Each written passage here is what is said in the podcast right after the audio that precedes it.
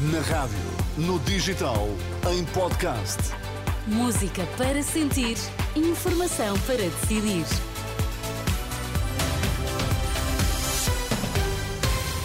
Notícias para ouvir agora na Renascença. Vamos saber quais os títulos em destaque nesta edição das duas. Boa noite. José Sócrates garante que vai recorrer da decisão do Tribunal da Relação. Benfica consegue uma qualificação histórica para a primeira fase da Champions em futebol feminino. José Sócrates garante que vai recorrer da decisão anunciada esta tarde pelo Tribunal da Relação de Lisboa, que contraria a esmagadora maioria das decisões do juiz Ivo Rosa e determina que o antigo primeiro-ministro seja julgado por 22 crimes, incluindo três de corrupção. Ouvida pela renascença Ana Rita Campos, especialista, aliás, em direito penal, admite que os advogados de Sócrates podem tentar levar o caso ao Tribunal Constitucional, mas que vai ser difícil em encontrar fundamentos. Dificilmente poderá recorrer, porque a decisão do Tribunal da Regulação uh, é uma decisão sobre uma decisão histórica, portanto, ela não é recorrível para o Supremo Tribunal de Justiça. Ponto primeiro. Poderá eventualmente ser recorrível para o Tribunal Constitucional se ali se discutirem questões de constitucionalidade.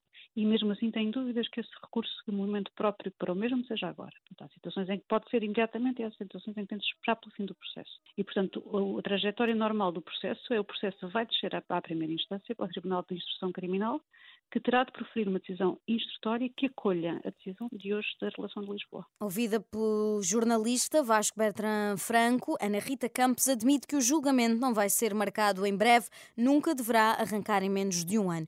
O Tribunal da Relação de Lisboa decidiu que José Sócrates vai ser julgado por três crimes de corrupção passiva, 13 de branqueamento de capitais e 6 de fraude no processo Operação Marquês.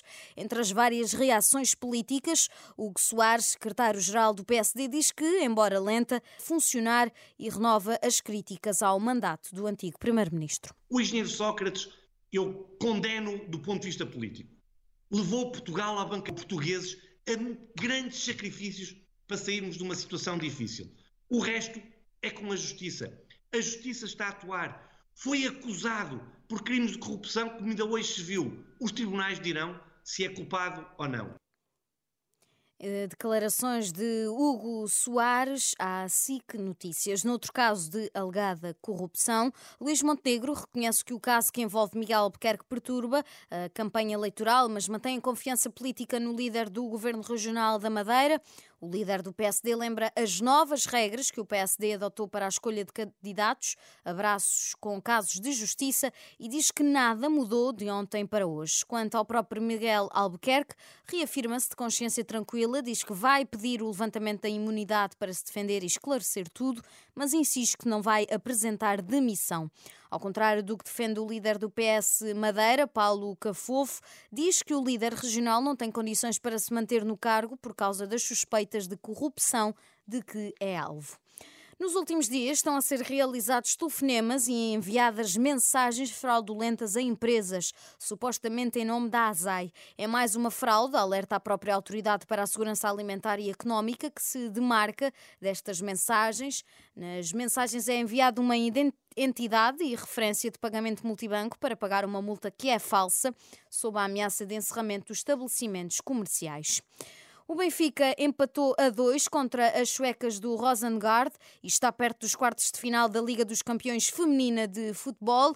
Se o Eintracht não vencer em Barcelona, o Benfica consegue uma qualificação histórica para a próxima fase da Champions.